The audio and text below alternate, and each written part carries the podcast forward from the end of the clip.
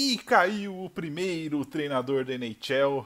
Demorou um mês e meio, mas Claude Julien não é mais treinador do Montreal Canadiens. Bora para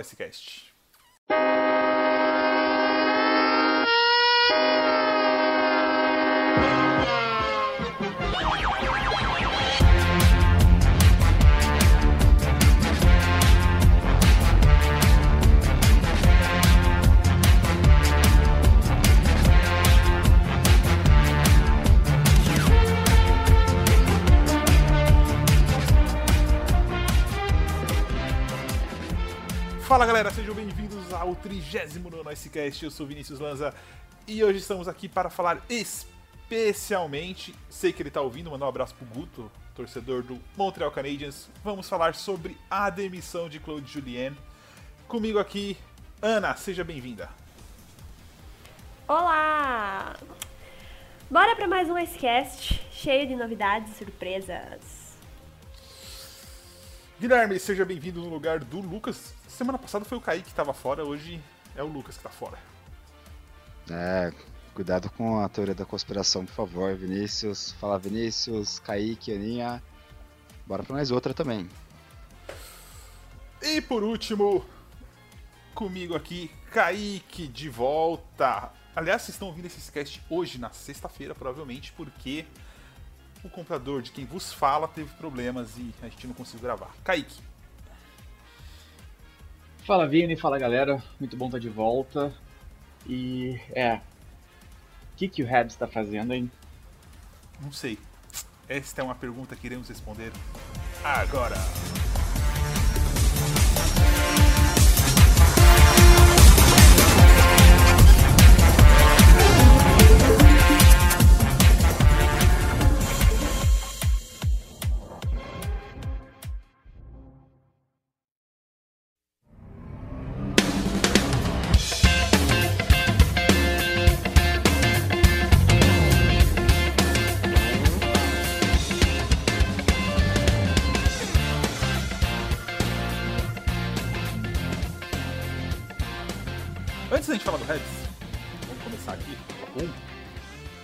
Kane chegou ao gol de número 400 pelo Chicago Blackhawks. É um jogador muito fora de série, então meus parabéns ao Patrick Kane. Quando a gente tem que elogiar, a gente elogia, quando a gente tem que criticar, a gente critica. E faz tempo que o Patrick Kane não faz cagada, então parabéns ao Patrick Kane. Acho que um dos top 5 dessa geração que a gente que está se encerrando, né, Kaique? Acho que podemos dizer isso. É... Ainda acho que, que ainda tem mais uns 100 golzinhos guardados aí é... no estoque do Kane. Ah, com certeza. Ainda é um jogador novo, tem 31 anos de idade. Como você destacou bem, é um talento fora de série. É, a gente vê o que ele está fazendo com esse Chicago Blackhawks já tem alguns anos. Né, na fase ruim dos Blackhawks, o Kane segue carregando o piano. Agora, na ausência do Taves, sobrou para ele liderar. A gente sabe que a liderança não é de fato um forte do, do Kane. Então ele está meio que ainda aos 31 anos de idade se reinventando e liderando essa equipe. Uma grande marca para ele. É, já se consolidou muito provavelmente aí entre os três melhores jogadores americanos da história. E se continuar dessa forma, acredito que encerra a carreira como o maior jogador americano da história da, da NHL vai estar em boa companhia de vários outros grandes jogadores. É... Vamos para o nosso assunto principal do bloco 1. Antes do assunto principal, parabéns para o Davi, nosso boss, aniversário dele hoje. Se, se as pessoas desse SCast não mandarem parabéns para ele no grupo, por favor, mandem, ou a demissão pode ocorrer. Só avisando. É... Bom, Montreal Canadiens demitiu Claude Julien essa semana. É... Eu fiquei surpreso, quer dizer, fiquei entre aspas, mas Vamos analisar um pouco do que aconteceu com o, com Montreal aí. É, eu sempre fui muito crítico, acho que um time que, que fez no ano passado 50% de aproveitamento, exatamente, ponto 50, nos 71 jogos que fez, é, ficou em 24, só foi para os playoffs porque teve aquela. teve né, a, o esquema ali para colocar mais times e, e, tentar não prejudicar ninguém. É, eu não conseguia ver o Montreal cobrindo esse gap que ele teve na temporada passada para chegar nos playoffs. Em compensação, por outro lado, tanto a torcida do Montreal como a imprensa de Montreal colocou Montreal cobrindo esse gap. Inclusive, eu acho que eles vão chegar aos playoffs, né, pela posição que eles estão, mas colocou cobrindo o gap porque eles poderiam até estar numa final, numa, né, ir longe nos playoffs. Então, eu vou abrir para a mesa para vocês falarem o que vocês acham de Montreal e e por que essa situação. E no final o Julien pagou ali por um delírio para mim da direção e da imprensa, da, da imprensa. Mas, enfim, Kaique. Bom, é... concordo totalmente com você falou no começo, né? Houve um pequeno. Uma pequena excitação ali em Montreal com a chegada dessa temporada, com o início, né? Que foi um bom início do Montreal Canadiens nessa temporada. Mas assim, é um filme que a gente tem visto nos últimos anos. O Montreal Canadiens começa muito bem e não consegue manter. Particularmente, você sabe, pessoal aqui e os amigos aí dos grupos, nunca levei muita fé no Montreal, não para essa temporada pelo menos, porque não tapou o gap, não melhorou o time consideravelmente, como muita gente estava achando, né? Fez adições pontuais muito boas, Tyler Toffoli e Josh Anderson começaram voando a temporada, mas já deram aquela diminuída no ritmo também né? E agora eu vou ser bastante crítico ao GM. Mark, Berger, Mark Bergevin demitiu o Claude Julien para salvar o próprio pescoço, basicamente. Por quê? Pierre-Luc Dubois estava no mercado. O Montreal Canadiens era um time que tinha totais condições de fazer esse negócio. É um time que precisa de um central número 1 um de elite há 250 anos, mais ou menos. Você tem as cartas na mesa, você tem os recursos necessários que não vão machucar a sua franquia, isso que é o pior, né? Não iria se desfazer de um core player, como aconteceu com o Winnipeg Jets, que fez a troca com o Columbus, mas preferiu se agarrar a um prospect, que é o Nick Suzuki, que aparentemente era o preço que estava sendo pedido pelo Columbus. E assim, vai pagar o preço por isso. Porque Nick Suzuki não é um jogador pronto, Nick Suzuki não é um central de elite, né? Tampouco é o Kotkaniemi, e agora? Agora Montreal se encontra na mesma situação. Montreal se encontra sem um jogador de elite numa posição primordial para um time de rock no gelo funcionar. Time sem central não vai chegar em, não chega em lugar nenhum. Tem, você pode fazer sua graça, você pode emplacar uma boa sequência, mas um time sem central não chega em lugar nenhum. É muito difícil. Porque é uma posição primordial para dominância no gelo, para o jogo fluir. Então, assim, o Bergevin fez a escolha dele não vai trocar, não vai dar o Suzuki, porque o Suzuki é o futuro e tudo mais. Gente, prospect é aposta. Claro que o Nick Suzuki ele já está num nível um pouco mais elevado de uma, de uma, aposta, a gente já conhece um pouco do jogo dele, a gente está vendo a evolução dele, mas o Pierre-Luc Dubois estava caminhando para se tornar um franchise player em Columbus. Teve suas desavenças na cidade, quis sair, é, agiu de uma maneira que eu sou muito crítico, não gosto quando o jogador simplesmente começa a agir dessa forma e fazer corpo mole e tretar com o técnico para poder sair. Acho Jack que assim, Eichel. Jack Eichel tá fazendo isso agora também. E perdi muito da, da, da admiração que tinha por ele, que era um dos meus jogadores preferidos, mas. Mano, chega pro, chega pro GM do teu time, pro dono do teu time, você é o capitão, você é estrela, você consegue chegar no dono direto. Eu quero ser trocado, tá? Você tem aí tanto tempo para me trocar. Vou continuar dando tudo que eu tenho dentro do gelo para você poder, enquanto você tenta fazer isso para mim. Mas não, o cara vai para um outro caminho. Então, é o caminho que ele escolheu. Agora, não dá para saber o que vai ser desse time do Montreal, né? Um, um, time que começou tão bem, chegou em fevereiro, teve um mês bem ruim, bem abaixo, né? Nos últimos 10 jogos, Montreal perdeu 6. Três deles na prorrogação, mas ainda assim perdeu 6. Perdeu para o Ottawa Senators, perdeu para um Toronto Maple Leafs extremamente desfalcado, perdeu para um Winnipeg Jets que ainda estava na subida, para o Edmonton Oilers, Montreal conseguiu perder para praticamente todos os adversários dentro da divisão. O jogo, o nível do jogo do Montreal caiu muito. Não está tendo a mesma eficiência. Carey Price está tendo uma temporada bem aquém, média de 2.96 gols por jogo. É, 89,89% de, de, de média de defesas. Assim não vai dar né? E aí o Montreal deixou passar a oportunidade de ter um cara como Pierre-Luc Dubois, por se apegar demais ali a, às promessas. E agora? Vai para onde?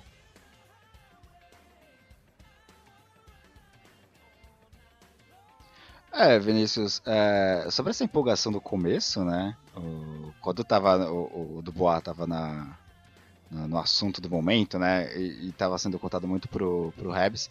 Os próprios, os próprios torcedores também falavam muito no. Que, que já tinha o Nick Suzuki, então não, precisa, não precisaria do, do, do Boa. É, sobre essa queda de rendimento, o Tyler, o Tyler Toffoli também começou bem e caiu junto com a equipe, né?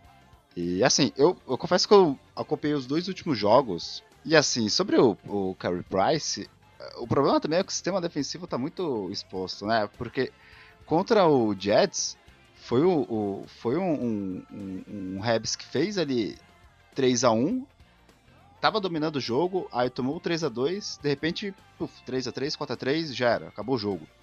Né? E aí não conseguiu nem reagir. É, ontem, uh, terça-feira, né? É, eu tava vendo o jogo também contra os Senators. É, o Price também fez várias defesas, salvou a equipe em vários momentos, né? E pelo menos ofensivamente a equipe conseguiu em algum momento ali é, é, se impor, né? Mas sempre rola um, um aquele lance do, da equipe dormir e aí é nisso que, que alguns jogos, como foi o último contra o Jets, que o Rebs perdeu. É, o, o, técnico interino tem que ajustar o sistema defensivo e também tem que melhorar um pouco o aspecto anímico da equipe, que eles caem muito no mesmo jogo, assim, eles dão uma dormida que acaba perdendo o jogo também. Então, é, eu acredito que é bem difícil você tomar essa medida drástica com a temporada acontecendo, né? E além de tudo isso que vocês disseram é, sobre a pressão no Bergevin e da imprensa também, eu acho que o que ele pode ter tentado é aquela história de uma mudança de treinador bem sucedida no meio da temporada. Porque a gente tem muitos exemplos que deram certo, né? E talvez o time precise desse solavanco assim para dar uma acordada.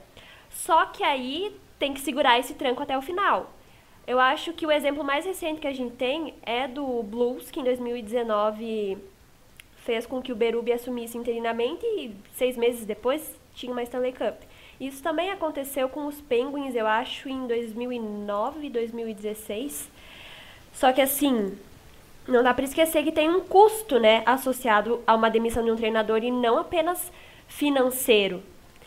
Uh, eu acho que o que é de certa forma animador é que o Flames também tá bem ruim ultimamente, né?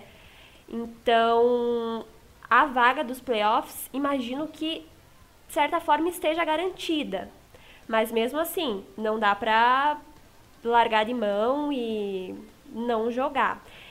E eu acho que ao lado do Julião tinha um treinador que era jovem, que tem chance de mostrar aí um progresso, que foi exatamente, exatamente a mesma situação que aconteceu quando ele era técnico do Bruins, né? Que aí ele saiu e quem assumiu foi o Cassidy. E a gente sabe que depois o Bruins virou um timão, que é o que a gente conhece até hoje. E eu acho que o do Charme, que é quem assumiu agora os Rebs, tem jogadores fortes para trabalhar esses caras que inclusive deixaram o Julian bem animado na off-season. Só que ele vai ter que bolar um plano aí para encaixar esses caras de um jeito melhor e também vai ter que estar disposto aí para ajustar quando necessário. Só rapidinho, a temporada passada o Baunes, né, o Rick Baunes do Stars também assumiu interinamente e acabou levando a equipe para a final da Stanley Cup.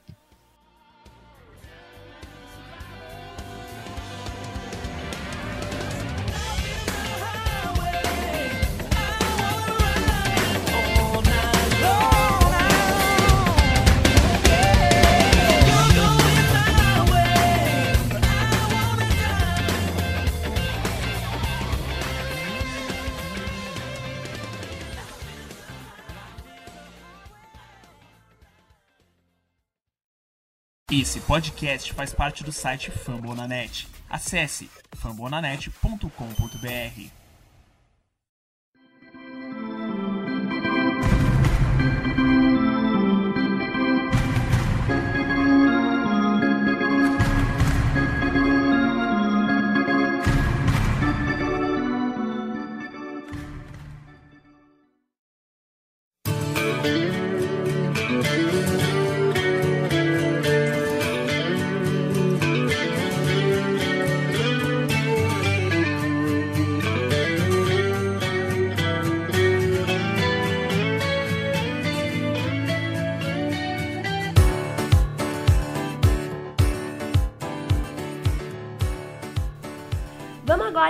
nosso bloco 2 para falar um pouquinho sobre hockey feminino.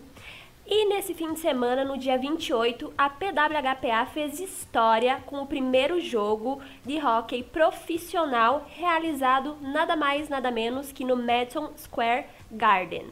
A gente sabe que a PWHPA é uma associação, então quando elas fazem esses jogos de exibição, elas montam dois times, o New Hampshire e o Minnesota. O New Hampshire venceu por 4 a 3 com dois gols e duas assistências da Brianna Decker. E o Minnesota até tentou se recuperar no terceiro período com gols da Hillary Knight e da Kendall Coyne, só que não conseguiram empatar. Mas eu acho que o que esse jogo mais traz de especial é o nível de visibilidade, né? O fato de ter sido o primeiro jogo profissional no Madison Square Garden, que foi transmitido em rede nacional no canal Sportsnet e também vamos ter dois jogos em Chicago, no dia 6 de março e no dia 7, com uma equipe de narração totalmente feminina. E também teremos mais jogos, porque lembrando que elas têm parceria com os Maple Leafs, só que por conta da, dos protocolos de segurança do Covid, a fronteira está fechada, então elas vão esperar essa questão para jogarem em Toronto. E a NWHL também anunciou que vai estar transmitindo gratuitamente no Twitch os jogos das finais de 2016. Então acompanhe a gente no Twitter que a gente sempre informa o horário e não perde porque vai ser muito legal. Ah, Ana, já que vocês estão falando tanto de Twitter, né? O Kaique tá aí pra, pra ficar em prova, conta pra gente aí o que vocês estão fazendo, porque, tipo assim, né? Eu e o Kaique não sabe mais de nada, sabe? Sim, é, as coisas andam meio sigilosas aí. Conta pra gente aí um pouco do projeto. Eu acho que o pessoal já deve ter visto aí no Twitter que tá rolando uma movimentação do nosso time aí. Então, a gente já vem lançando algumas chamadinhas desde a última semana de fevereiro, tanto no Twitter quanto no nosso Instagram, trazendo algumas curiosidades, não apenas sobre hockey feminino, mas também de mulheres envolvidas na NHL e, enfim, o nosso projeto vai durar durante o mês todo, com uma surpresa muito especial no final, então vocês têm que acompanhar ele inteirinho e durante a gente vai trazer muito conteúdo legal, muita coisa que nem os meninos da nossa equipe estão esperando. Eu não vou contar o que é, mas não percam porque tá sensacional, sério, vocês não vão se arrepender.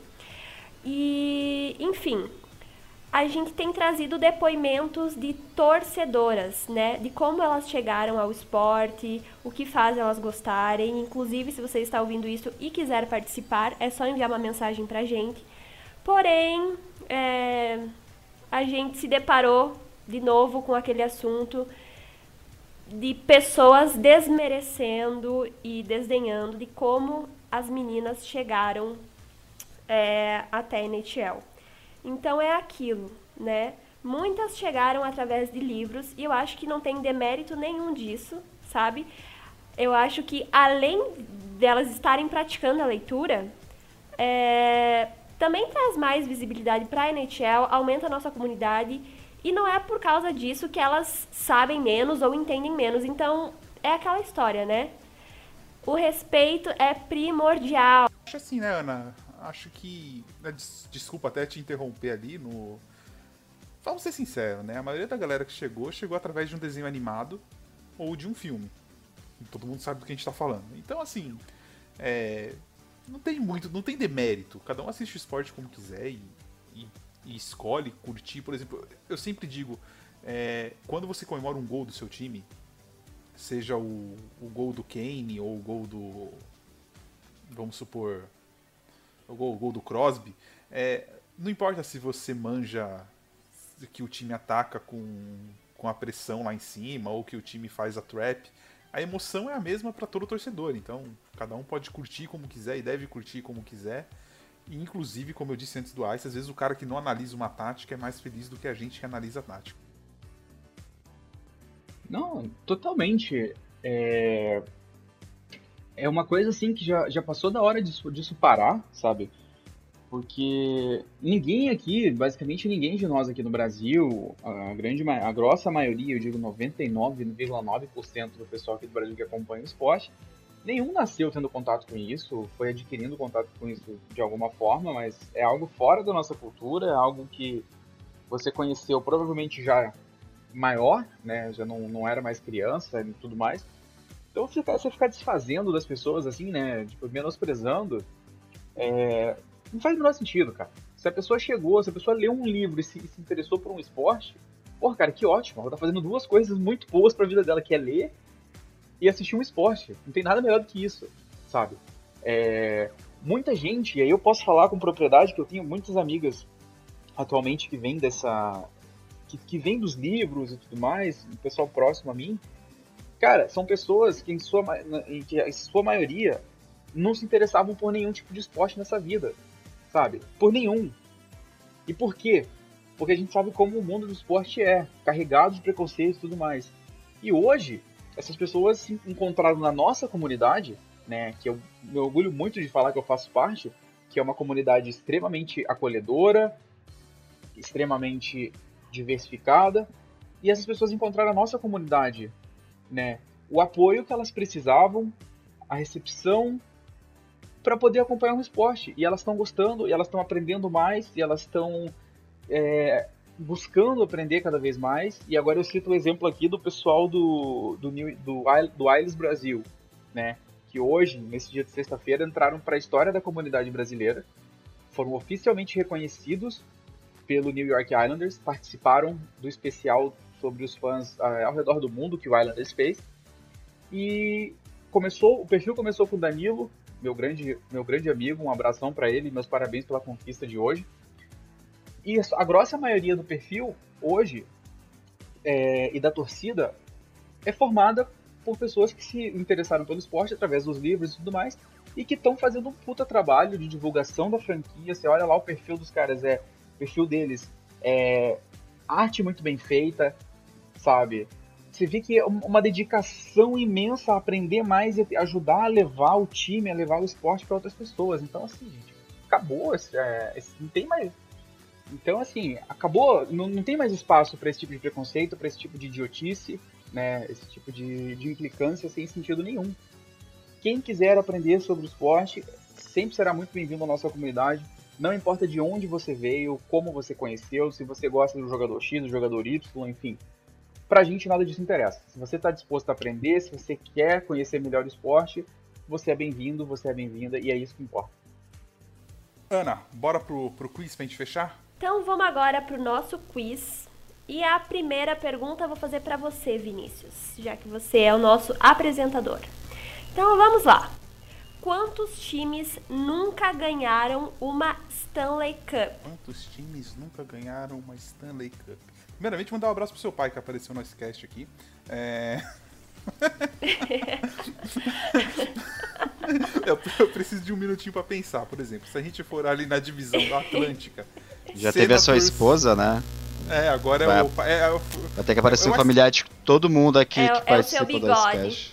É o programa da família brasileira. Tipo aquele Sim. programa inglês que eu assisto, sabe? Que da passa aqui, sabe? que eu assisto não, que passa aqui. Deixa eu pensar aqui rapidinho. Porque, por exemplo. Aham, uh -huh, se entregou a gente já. tem na Metro ali, né? Que não ganhou. Columbus, Keynes. Ah, então você É, eu preciso, eu preciso pegar a lista. Você não quer chutar? Eu vou.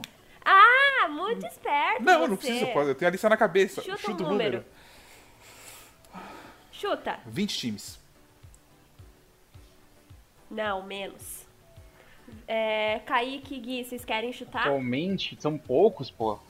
Tirando os times que nunca foram. Tirando, ou seja, são os times atuais que disputam a liga hoje. Uns 10. 5. Ui, quase. 11. Quem quase? Olha, 11. quase. Vocês querem que eu liste? Vou fazer Por esse favor. Sim. Então, let's que bora. Canucks, Sabres, Sharks, Panthers, Coyotes, Predators, Jets, Wild, Blue Jackets, Golden Knights e Senators. Porém, um adendo. O Senators, o Senators teve um time original que foi fundado em 1883 que jogou na NHL de 1917 a 1934 e esse time ganhou 11 vezes, porém depois eles saíram e tal, então estou falando de, de, do time atual, tá? Não teve um Vancouver também que ganhou, sem ser o Canucks? Acho que Ai, teve um time ai, cidade ai. de Vancouver também que ganhou, se eu não me engano. Quase Aí certeza. já não sei, vamos, vamos ter que trazer pro, pro próximo quiz. É, Guilherme, vamos lá. Quantas temporadas o Gretzky jogou?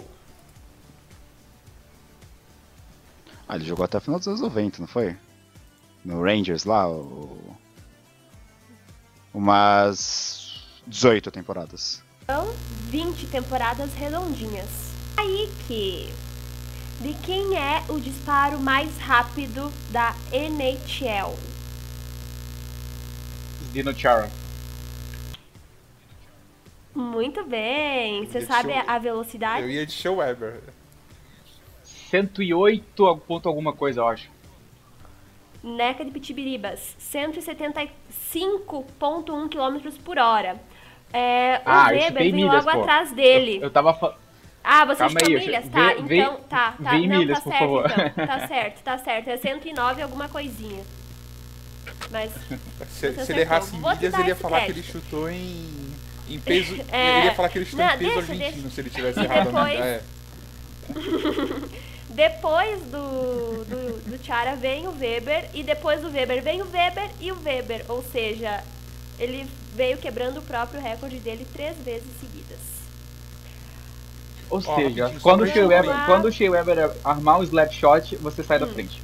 O Vancouver Millionaires, em 1915, foi campeão da Stanley Cup. Que nome interessante, Só né? queria dizer isso. Chique. É. E a última pergunta, vou largar aí pra vocês, já que eu direcionei uma pra cada um. Quem foi o primeiro jogador a assinar um contrato de um milhão de dólares? Ou seja, antes disso era tudo na casa dos mil.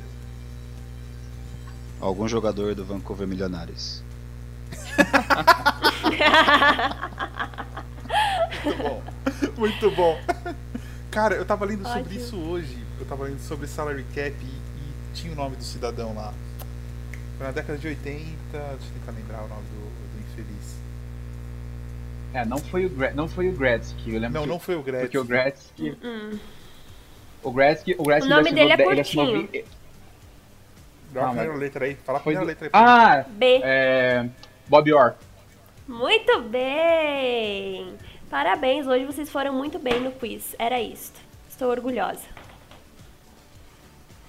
Bom, com isso a gente chegou ao final do nosso SCast. Um SCast curto hoje. Principalmente pelos nossos problemas técnicos ontem. Pra quem não sabe, eu tive problema com meu sistema operacional. Eu tinha que reinstalar tudo, então a gente acabou encurtando um pouco hoje. É, mandar um abraço pro Lucas. Ele, ele iria participar ontem, mas aí a gente teve que mudar e hoje, infelizmente, ele não conseguiu. Então, o Lucas está de volta semana que vem. Gui, muito obrigado pela presença. Valeu, Vinícius, Ana, Kaique, a galera que está nos, estará nos ouvindo, né? Mais um Icecast. Então até a próxima semana. Falou, galera. Ana, muito obrigado. Valeu! Mais um SCast, mais a parceria. Mais um. Icecast, mais uma parceria. Um abraço para as mulheres e para as minhas companheiras que estão me ajudando a desenvolver esse projeto maravilhoso. Fiquem de olho, não percam e até o próximo. Tchau! Kaique, pra fechar. Então é isso, mais um Icecast. Não se esqueçam que esse podcast faz parte do Fambonanet, o maior portal de podcast sobre esportes americanos no Brasil. Não deixem de seguir a gente nas redes sociais, o arroba NHL Brasil no Twitter, NHL Brasil Oficial no Instagram e NHL Brasil no Facebook. Fiquem de olho no projeto, porque tá muito incrível e como as meninas falaram, eu ainda não sei, sei lá, 80% do que tá rolando, mas vindo delas, podem esperar que vai ser algo espetacular.